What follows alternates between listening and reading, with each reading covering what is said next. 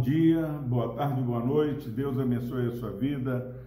Seja bem-vindo ao nosso canal. Não deixe de se inscrever. Se você tem sido abençoado por esse tempo hum, de meditação, de reflexão, nós gostaríamos de ter a sua inscrição no canal. Aperte o sininho para que sempre que tiver um vídeo você o receba. A palavra do Senhor hoje no livro de Provérbios, capítulo 18, versículo 10, é um presente para você nesse dia. Torre forte é o nome do Senhor, a qual o justo se acolhe e está seguro. Glória a Deus. Olha, meu irmão, minha irmã, que palavra abençoadora. Talvez você tenha ficado aborrecido. Quando nós meditamos no capítulo 17, versículo 17 de Provérbios, que nós temos que amar o amigo em todo tempo e na angústia, ao invés de nos afastarmos, nós temos que nos tornar amigo das, daqueles que carecem de apoio. Agora, se você não recebeu bem, achou que não é possível, isso só é possível para aquele que verdadeiramente entende a revelação. Torre forte é o nome do Senhor. Agora, Torre forte é o nome do Senhor para aqueles que confessam a Jesus como Senhor e Salvador de suas vidas. Aquele que ouve Deus falando que nós temos que amar até os que nos perseguem e amarmos de fato e de verdade. Precisamos, em nome de Jesus, é, negar a nós mesmos se nós quisermos seguir ao Senhor. E mais, negar a si mesmo e tomarmos a nossa cruz. Quantas pessoas estão revoltadas porque acham que Deus deu uma cruz que não é boa o suficiente nós conhecemos o Deus revelado na Escritura Sagrada. O Deus que nas Escrituras Sagradas mostra o seu amor que se compadece. E nessa manhã que possamos nos alegrar, porque o nosso Senhor é torre forte. Torre forte é o nome do Senhor. Se você está se sentindo ameaçado, está inseguro, Clame pelo nome de Jesus, porque há poder no nome de Jesus.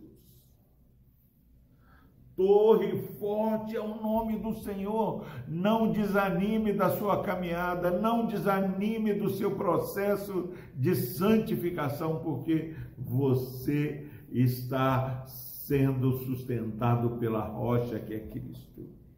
E mais, a qual o justo se acolhe Quantas pessoas inadvertidamente têm se afastado da comunhão da igreja, têm se afastado da comunhão do Senhor? Não, meu irmão, minha irmã, nós precisamos ter comunhão com Deus e comunhão com o nosso próximo. Nós precisamos da igreja de Cristo, precisamos de caminhar, nós precisamos até mesmo daqueles irmãos que muitas vezes nos dificultam, porque eles nos fortalecem se necessário for.